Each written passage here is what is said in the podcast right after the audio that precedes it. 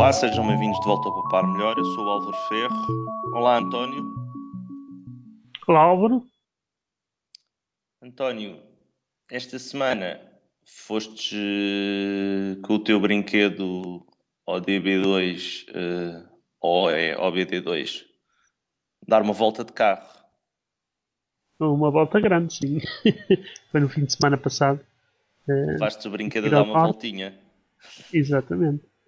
E, e portanto, na viagem daqui para o Porto e na viagem de regresso, tive, tive a oportunidade de monitorizar um, uma data de parâmetros uh, no sentido de verificar como é que esses parâmetros variavam ao longo da viagem. Uh, Fiz sobretudo porque o vento, eu tinha visto as previsões do vento. Uh, é uma das coisas que eu faço que olhar para as previsões do vento antes de viagem. Confesso que não é uma coisa que deve ser muito habitual Uh, mas tinha esta dúvida existencial já há muitos anos qual é que era a diferença em termos de consumo quando temos o vento pela frente ou o vento por trás. E portanto, sabendo que a viagem ia ter um vento mais ou menos constante de norte, noroeste, portanto não é exatamente norte, uh, tinha uma oportunidade muito interessante de verificar qual é que era essa diferença de parâmetros. E o que é que, o que, é que tu foste a medir? Eu, quase todos os parâmetros que são visíveis no, no gadget do OBD 2.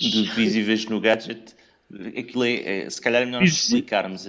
Aquilo é uma, um equipamento pai, do tamanho de um, uma caixa de metade de um maço de cigarros, uma, uma caixa de fósforos daquelas à antiga, ligas aquilo numa porta, que é uma porta uh, que os próprios mecânicos uh, usam também para fazer o interface com os equipamentos de teste que têm na oficina, mas aquilo depois não tem ecrã, não é? Tu comunicas, aquilo depois comunica para uma interface gráfica que está no teu telemóvel.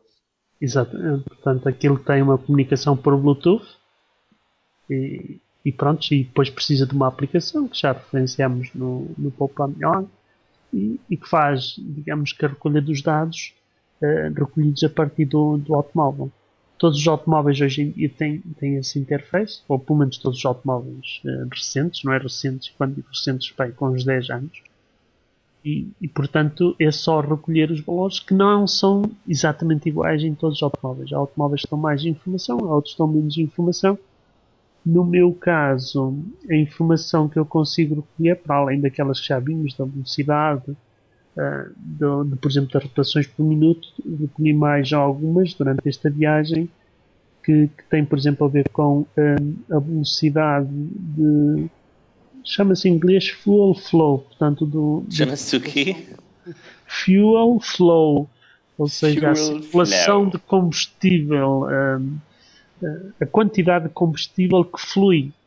portanto, okay. quanto combustível é que se gasta qual é que é, um, por exemplo, um, um, parâmetro? Isto são, são coisas em inglês que, que eu tenho uma tradução para português difícil. Por exemplo, Turbo Boost and Vacuum Gauge, que, que é medido em PCs e portanto tem aqui uma variação de valores. Ou então a eficiência volumétrica. Espetáculo! Imagino neste outros... momento as pessoas a desligarem o podcast. Tá, é claro que depois há os parâmetros mais, mais claros, como por exemplo a temperatura da entrada do ar, a temperatura do, do óleo do motor, coisas mais, mais tradicionais. Mas tu andas aqui a fazer isto porque isto não é propriamente, isto não é por seres marreta, tu andas aqui atrás disto por uma, porque achas que andamos a ser meio enganados, não é? Porque fala-se de economia de combustível e de uh, N coisas, mas isto é tudo por causa das condições externas. Ou a tua ideia é, é, é, é procurar uma relação entre as condições externas e o consumo de, combustível, não é? Claro. Ainda no outro dia, eh, a minha irmã dizia-me, numa viagem que também fez, que o consumo havia sido muito diferente num sentido e noutro da. E, portanto, provavelmente, certamente, seria o caso do vento, embora nós sabemos também que há outros fatores podem influenciar muito significativamente o consumo, a pressão dos pneus, uma série de outros parâmetros, como por exemplo a temperatura tem influência, embora seja leve, não é? Mas o vento eu creio que é dos fatores mais importantes uh, em termos da, da condução. Eu já tinha essa experiência, experiência não digo experiência, essa, essa percepção de quando uh, o vento está hum. de traseira, não é? E, que praticamente não temos que calcar no pedal, não é? Quando, quando ele está de frente, e, e muitas vezes neste trajeto entre Porto e Lisboa isso nota-se muito, porque o vento dominante é claramente o norte, notamos que, que é preciso carregar muito mais no pedal e, portanto, que o consumo é, é muito maior. Uh, esta experiência é no sentido de tentar contabilizar isso e o valor a que eu cheguei, neste caso por medição de alguns dos parâmetros, foi de há uma diferença de cerca de 14% em termos do consumo. Deixa-me dizer que para fazer esta experiência tive que fazer uma coisa muito interessante, que é tentar manter durante a viagem uh, a velocidade o mais constante possível. Mas tu controlas isso, não controlas? Tu tens isso controlado através do equipamento. Sim, sim, Consegues sim. depois ver a variação de, de velocidade que tivestes uh, através do equipamento. Exatamente, portanto tem um gráfico muito interessante, que é o desvio em relação aos 120 durante o trajeto nos dois sentidos. Em termos totais, ai, porque não fui a contabilizar o tempo. Em termos, fui, fui totalmente às cegas, ou seja, um blind test, no sentido de não me deixar influenciar pelo, pelo cronómetro. Só me queria deixar influenciar pelo, pelo velocímetro, não é?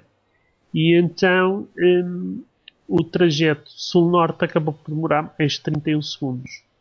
Uh, não sei se era porque ia contra o vento, se não era. Uh, mas foi uma diferença de meio minuto em termos dos dois, dos dois percursos. Mas uh, a velocidade foi o mais constante possível.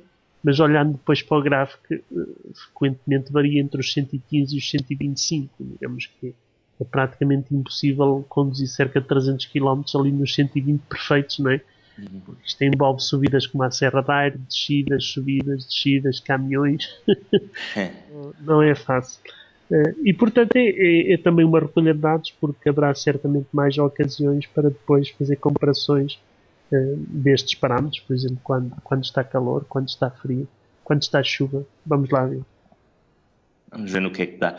António, esta semana fui pegar aqui numa uma ideia que tu já tinhas apresentado aqui há uns tempos sobre como procurar o espaço ocupado em disco.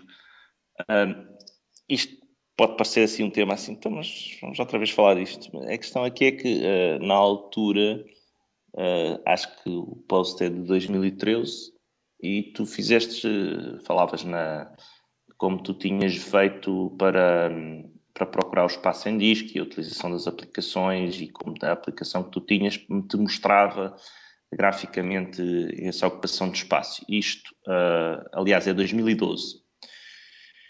Passou um tempo, os discos, dois, os discos uh, tu escreves isto em março de 2012, os discos tinham custo na altura e estava-se a falar, na altura tu estavas a falar de discos uh, rígidos, não era? Certo. Tu já tens, já usas solid state, discos de memórias solid state, SSD? Eu, por acaso, não. Embora confesso que estou bastante consciente das, das suas mais-valias, sobretudo uh, em termos daqueles sistemas de, de arranque, por exemplo, em termos de sistema operativo, quando arranca, tem que buscar muita informação a disco, portanto, uh, há de ser muito mais rápido por aí. E em situações de utilização intensiva de disco, sobretudo leitura, não é? Uh, há de ter grandes vantagens, mas confesso que na prática ainda não utilizei. Ainda não utilizaste, mas sabes que podes fazer.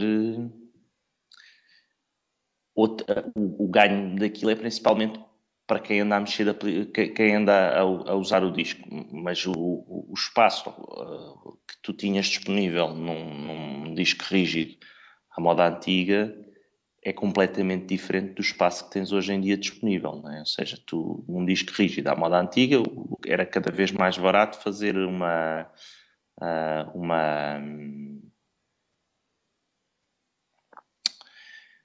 fazer uma um acumular de discos, uma, um tralhar, não é? Tu gostas de, de falar ah, de tralhar. Tralha, sim, tralha, tralha, tralha. Mas com a utilização dos SSDs nós voltamos a dimensões e, discos mais pequenos, 256 GB, 128 GB, se fores ver, não é, não, só agora, muito recentemente, é que surgiu uma promessa de um disco de 4 terabytes eh, em SSD. Portanto, voltou a fazer sentido. Tu, tu continuas a arrumar os teus, tu, tu operas com máquinas virtuais, não é? Sim, as máquinas virtuais são, são, digamos, com um consumidor de, de disco substancial, não é? Porque basicamente é como termos várias máquinas numa só. E, portanto, a ocupação de disco é substancial. Eu pessoalmente acredito que os SSDs eh, fazem-nos regressar um bocadinho àquele tempo em que tínhamos mais de um disco. E, se calhar é um bocadinho que faz sentido, não é? é termos um, um disco em SSD, que é aquele que eventualmente é mais de leitura, até porque os SSDs têm aquele problema um bocado dos flashes que é muitas escritas, acho que é o, o que mais degrada uh, o, a qualidade, ou digamos que a, dura, a durabilidade do, do disco SSD. E portanto, sendo mais pequenos, obviamente põe-se mais depressa a questão do espaço, até porque eu pessoalmente, aqui por exemplo, no, no meu, que tem, creio, 500 GB, é uma coisa assim, um, certamente mais de metade são vídeos e fotos e coisas do género. Uhum. Mas é, é, não, é, não, é propriamente as coisas que tu vais deitar fora. Aquilo que eu descobri foi que tinha aqui nos meus documentos pessoais ainda uh, os ficheiros dos meus trabalhos do tempo em que era designer. não sei se estás a ver, estava aqui a fazer nada. Portanto, uh, eu quando troquei de computador e passei para um disco SSD, eh, fiquei, um, fiquei com menos espaço uh, menos espaço disponível, porque estava habituado a um disco que era só tralhar lá para dentro e, e o que eu fui fazer foi tentar perceber onde é que tinha o, onde é que tinha o, o, o espaço ocupado. Neste momento tenho um disco SSD que me lê uh, em valores uh, entre os 700 e os 500 megabytes por segundo e me escreve uh, 300 megabytes por segundo aproximadamente. Portanto, estou a trocar um disco com mais espaço, que me obriga a uma gestão mais cuidada, por um disco mais rápido, que me vai permitir eh, carregar os não sei quantos PDFs que tenho que andar a ler ao mesmo tempo e. E portanto, numa primeira fase perdes espaço, não é? mas eh, eu penso que o próximo artigo vai ser certamente sobre a rapidez que conseguiste, não é? Sim, quer dizer, neste momento já não tenho como correr a dieta. Já não tenho outro computador. Só consigo dizer é que agora faz isto. António, esta semana ficamos por aqui. Obrigado, António. Adeus, Álvaro.